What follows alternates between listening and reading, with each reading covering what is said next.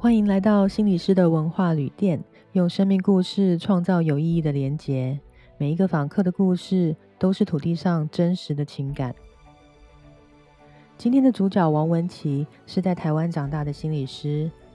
他本身跨国成长的故事其实就是一个很好的多元文化教材。从认识自己是谁，到如何在实务工作中去学习觉察和弹性。这都能引发我们去做一些重要的思考。现在就让我们来听听他的故事。今天我们很荣幸邀请到现在在美国 Cupertino 的王文琪心理师，他要从他自身的成长历程分享多元文化工作的体悟。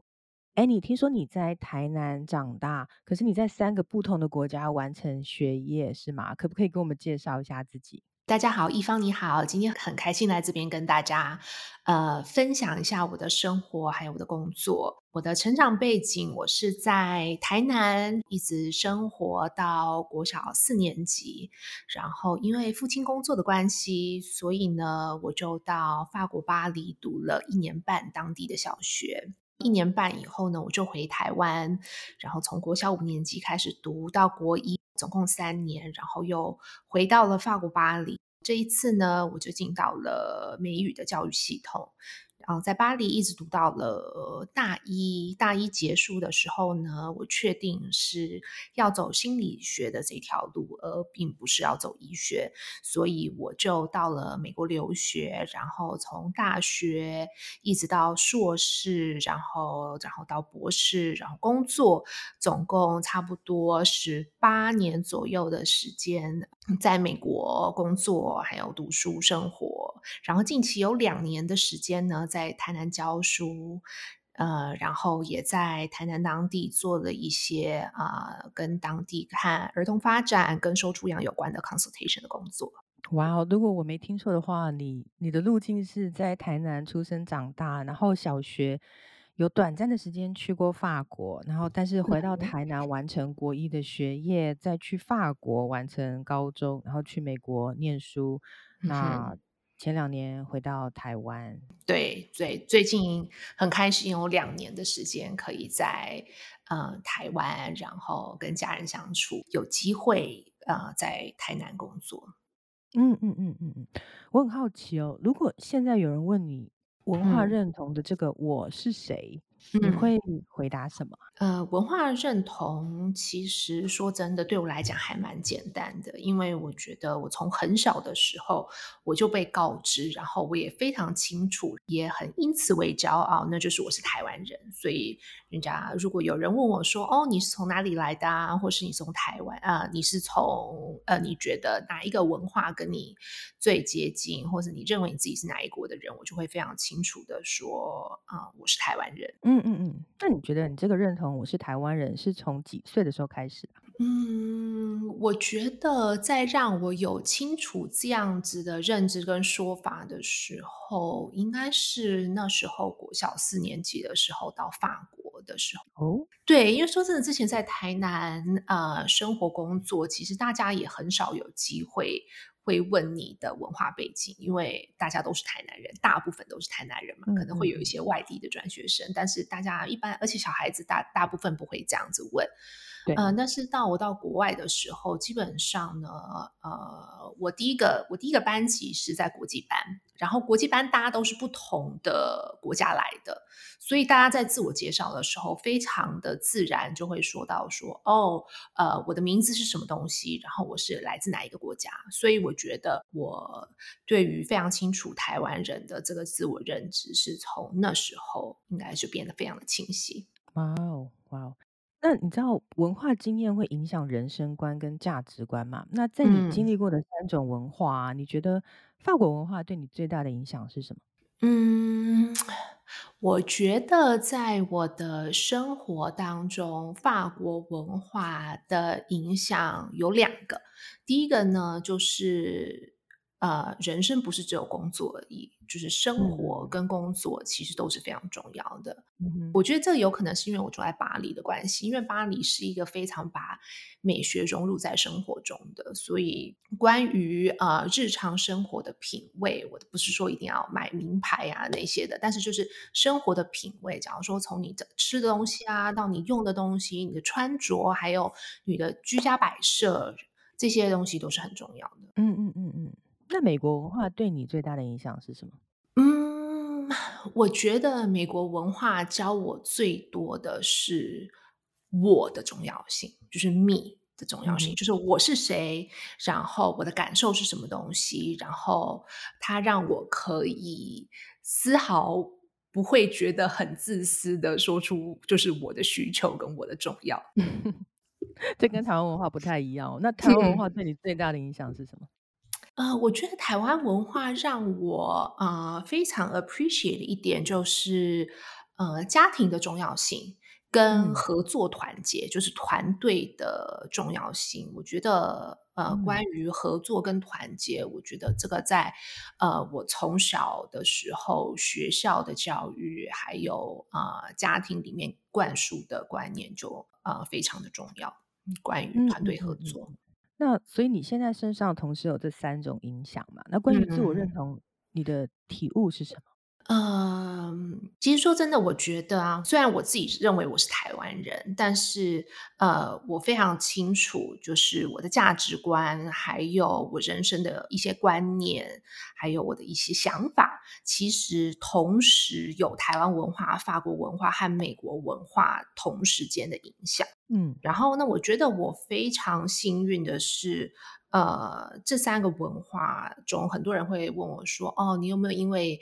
呃同时学习三个文化，所以感觉有点塞车，或者是感觉有点很像有冲突的感觉？”那我觉得有一些人，因为我四周有刚好呃，因为爸爸工作关系，所以刚好有很多的差不多年纪的同才。那其实有一些人是刚好会有这样子的人生的一些 moment，让他们可能觉得很像比较不是非常清楚自己的状态。那我的状态是，其实我。本身呃非常喜欢呃学习不同的文化，然后不同的文化，我觉得对我的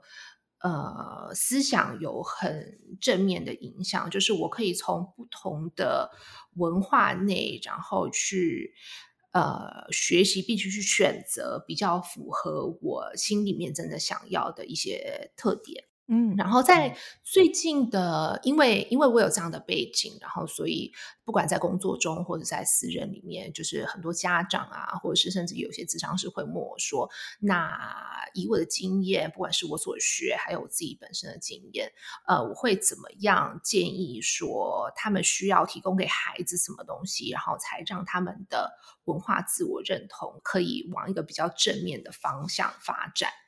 那呃，我觉得最近不管是我自己个人经验，或者是研究，其实都呃非常清楚的给一个答案。这个答案就是没有一个正确答案，没有一个确切答案。所以文化认同并没有一定的工程，就是没有一定的公式，它才会形成一个呃比较正向的结果。那我同意说，每一个人的过程其实他都需要探索跟经验。但是至于说你什么时候要探索，或做什么样的探索，我觉得其实呃每一个人的历程，还有每个人的需求，我觉得都不太一嗯，你知道我们两个人有一些相似之处哦，我们都是心理嗯师，然后我们嗯都在美国的研究所第一次接触到多元文化咨商这门课，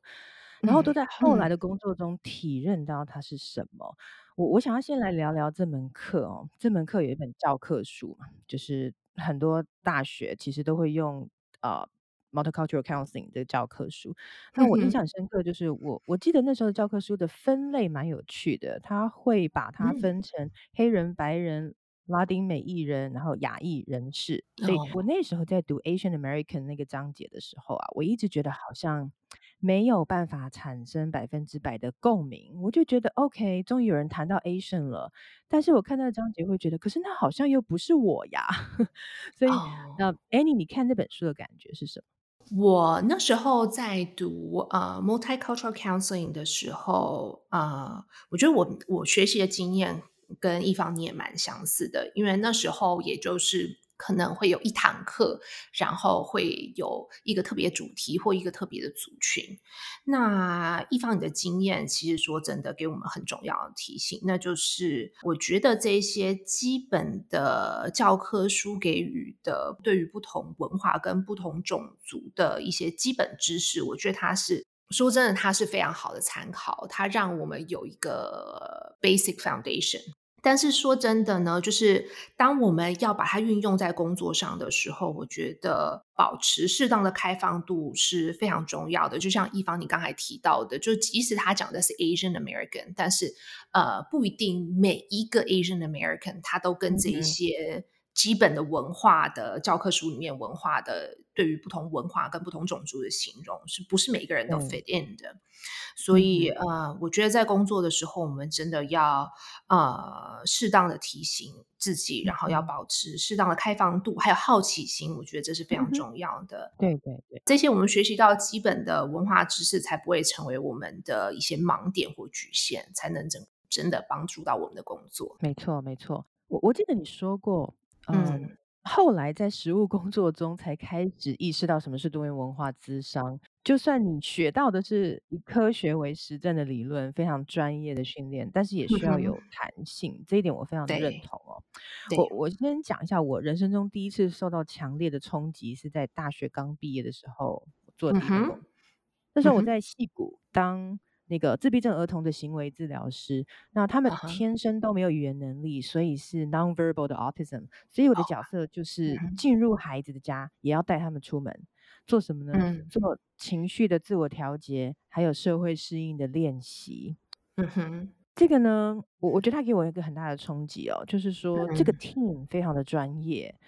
我们都。受到我们需要的训练了，那呃也会有一些 supervision 啊、督导啊，都很完整。可是当我做了一阵子之后，我就感受到一些冲突跟矛盾。那我后来大概知道是什么了。这个 team 啊，我们说的 manager trainer，他呃是以白人为主的一个训练的思维。那他告诉我们东西其实非常的专业，但是当我应用到我的那个越南家庭的孩子的时候，我。我立刻就感受到 something is different，就是有一些怪怪的感觉。这样，也就是说，这个计划嘛，这个 program 它的设计非常好，但是它没有考量到文化，文化对于这个计划的执行的影响啊。例如说，这个家庭，这个家庭是越南的移民，越战的移民。对，那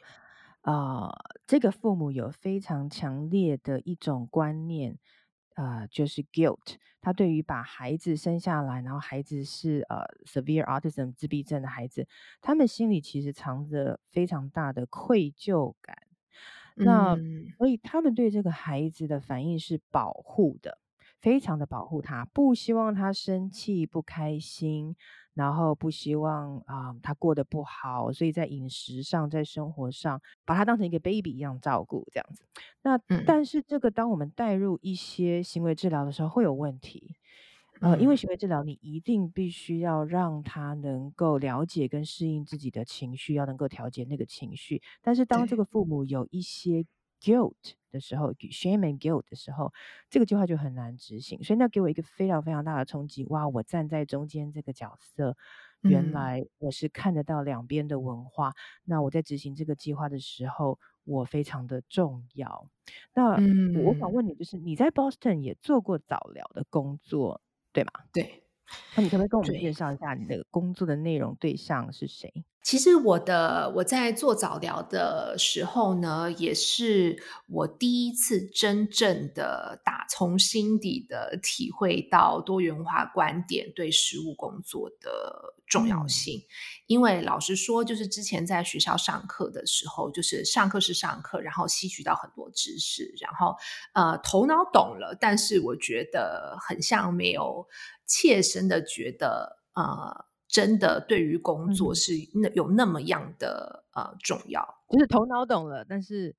感受起来是另外一回事。对对对对对，就是还没有就是 from the heart 这样子，还没有 from the heart 觉得哇，这个真的是一个很重要的东西。我跟一方一样，也是在工作的时候呢，才呃真正体会到多元化观点对于工作的内容，还有真的对个案的影响的重要性。那那时候我的早疗工作。介绍一下我们工作，因为老实说，在美国不同的机构，呃，甚至不同的地区，其实早疗机构他们呃提供服务的方式其实都不太一样。那那时候，呃，我们机构呢所使用的。治疗方式呢，是那时候在早疗的这个领域里面呢，所谓是 evidence base，然后是 best practice。然后那时候有 intervention 的 style 有两个非常重要的特色。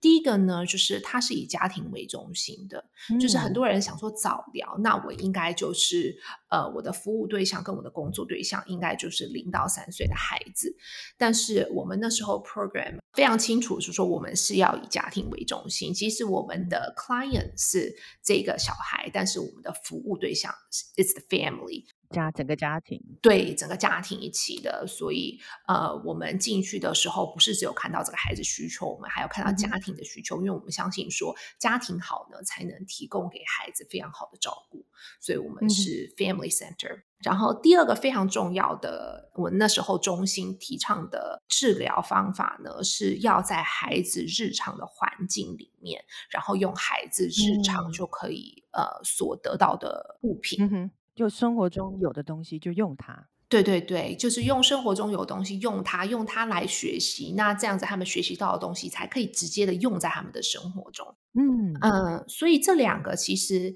呃，以这样子我刚才的叙述这样子的说法呢，其实都 make sense。其实都不管是逻辑啊，还有专业知识，其实都 make a lot of sense。呃，但是呢，因为那时候我工作的地点呢，它是一个文化非常多元的地方。我们我有那时候有白人，有黑人，有西班牙裔的，然后也有呃亚洲，假如说像刚才啊一方提到有越南的个案，然后我也有中国的个案。所以那时候我在工作的时候呢，呃，我就发现说，诶，很像有一些家长对于这一套，我觉得。很棒的 intervention，而且 make a lot of sense 的 intervention，然后的工作方式呢，很像有一些家长不太习惯或不太喜欢。那大家可能会想说，哦，那当然啊，什么东西都不可能十全十美，每个人都会喜欢嘛。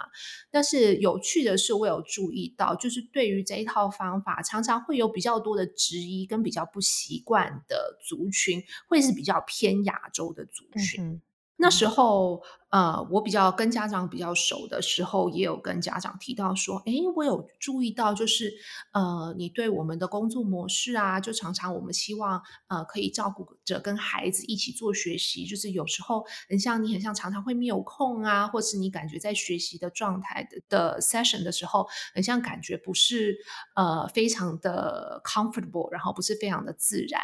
然后跟家长熟了以后呢，那家长其实有给我两个，其实我还蛮常听到的反应。第一个呢，就是他们觉得呢，而就是早疗呢，其实就跟其他的学习跟补习是一样的，就是他们希望专业人士呢能给他们孩子呃训练或是教学，所以他们不觉得这种东西应该发生在他们家里面这个 setting。他们觉得哦，我应该就是把孩子带到你们中心去。嗯，这个其中还有第二个我常听到的原因，就是我孩子今天我让你早疗进来，我让你一个专业人士进来，然后呢，我觉得你就是应该带一些厉害的东西，就是我们家没有的东西，呃，进来让训练的孩子，这样我的孩子才会更好啊。他们就不觉得用生活中就有的这种东西，这种对。你是专家，所以应该要带来最贵最好的。对对对，就是你要带来最好的。我我我当然有跟他解释说，哦，这样子的话，我们就我们就把这些东西带走以后，我们就不能继续练习啊。然后，但是有些家庭说，没有啊，我就是希望你带很多很厉害的东西来。那即使呃我们没有办法购买这些东西，那至少我孩子可以体验到这些很厉害的教材，然后跟很厉害的器材。当第一次听到的时候，我还觉得啊，那可能这个是这一个家长他本身的特性是这样子。然后，但是我就发现，诶，当越来越多家长跟我反映，然后我就发现比例上来讲，就是亚洲家长呃偏多的 percentage，它居多居高的时候，我就会觉得哦。呃，我觉得这里面应该有一些文化的 component 在里面，它不是呃单纯的就是每一个家长的喜好不同而已。我觉得他应该有一些文化的一些习惯跟观念在里面。嗯嗯嗯，对。那你后来对多元文化助人工作的体悟是什么？呃，说真的，我有一阵子其实非常钻研，就是不同文化，就是我工作的对象的不同文化的这一块。然后，但是当我学习到一定程度以后，我就觉得不管什么样文化的学习，其实有限的。所以，我觉得当假如说像我我的工作对象，他是很就是有很多不同族群、很多元的状态下呢，我觉得呃，基本上保持。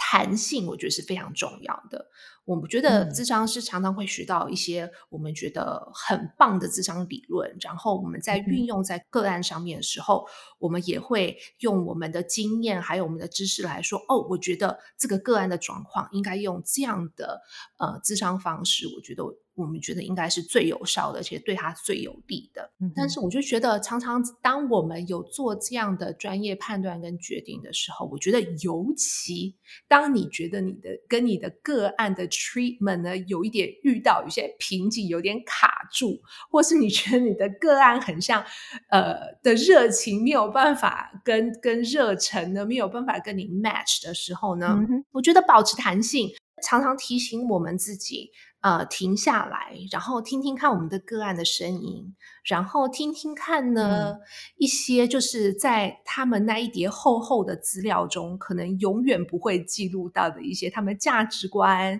然后他们想要的东西是什么东西，他们渴望的生活是什么东西，还有他们的信念。我觉得有这样的适当的提醒自己，保持开放度，然后。听听我们的个案想说什么东西，我觉得是这个是我在实务经验里面跟不同的个案学到的东西。嗯嗯，你这个倒提醒了我哦，其实我们咨商师本身就是一个最好的工具，因为我们每一个人都是一个文化的组成。嗯，那每个文化都有它的优势，例如说，你觉得你身上法国文化的优势怎么帮助你从事？智商的工作，我觉得啊，我之前觉得，我之前提到这些法国文化对我的影响，我因为那时候是我的年纪的关系，所以我没有想到它其实对我的工作会有影响。一直到呢，我第一次布置我的办公室的时候，我突然发现，诶，我非常注重一些可能我其他的办公室的同事里面不会注重，假如说你的。office 里面的干净度啊，你的光线的采光，然后你的家具，你摆什么样的家具，然后你的呃 office 里面的气味，然后你怎么样的摆设，甚至温度，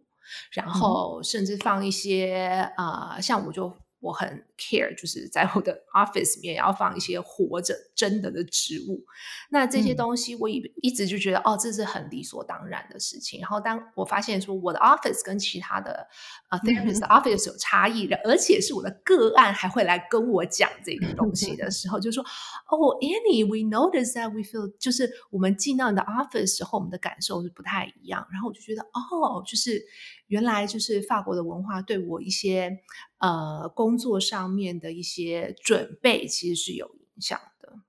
你这样讲会让我很想拜访你的 office。好，那我问你，美国文化的优势怎么帮助你从事智商的工作？呃，我觉得美国文化就刚才提到的，就是它让我没有罪恶感的呃看重我自己。所以呢，呃，在我工作做工作的时候，呃，我对我自己的照顾，然后我对我自己的观察，然后知道我现在的状态，呃，然后还有对我自己的生活上面的调整，我真的花很多的时间跟关注在自我照顾上面。然后我觉得这个其实很是很重要的，因为我们智商是其实也是人，然后我们生活上也会遇到。情绪上面的起伏啊，然后也会有时候遇到一些困难的事情。然后我真的有听过个案有跟我说，就是呃，我们在讨论，他不是我个案，但是就因为我在学校里面工作，所以会有其他个案，然后就我们可能在日常聊天。然后就真的听过孩子，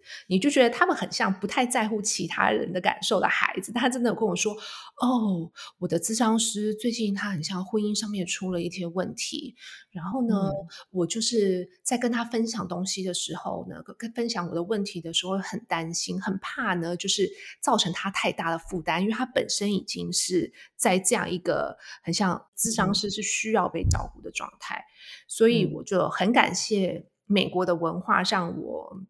可以就是很做自我，然后很做自己，然后很呃让我完全没有罪恶感的花时间跟花资源在自我照顾上面，然后这样子我才可以做一个不需要让我个案担心我的智商师。哦，我懂哎，嗯，那我很好奇，台湾文化的优势在哪里啊？哦，台湾文化的优势，我一定要称赞台湾。从小给我的训练就是效率上面的训练，因为我知道所有的智商师都一定跟我有一样的经验。我们就是除了做智商以外呢，我们一定会有呃 paperwork 需要 deal with。那很多文书的工作，对对对，很多文书的工作，很多 documents。那我这不是故意故意说台湾的效率就一定比美国人好，但是我觉得台湾。呃，很像从以前就比较注重呃效率啊，要在一定的时间完成你的功课啊等等之类的。然后我们从小好像觉得功课越早做完是越厉害的一件事情。所以，这让我在处理 paperwork 的时候呢，我觉得对我来讲是非常轻松的。然后，呃，我可以非常觉得也很理所当然的在 timeline 呃之内呢完成我的 paperwork。大家不要觉得这很像是理所当然的事情，这个真的是我之前之前的 supervisor 他很头痛的一个问题，就是大家的所有的 cl 呃 therapist 要把 paperwork 做好。那呃，有一些 therapist 他也是因为呃长期累积很多的 paperwork，然后来造成他们工作上的一些一些压力。这个是大家觉得这好像是微不足道的事情，但是其实真的是对我们的工作有很大的帮忙。对，嗯嗯嗯嗯，今天真的很谢谢你来哎，谢谢 Annie 王文琪，我们学到很多新的观点。希望下一次有机会我们再来聊不同的主题，好吗？OK，谢谢一方。耶，拜拜。好，拜拜。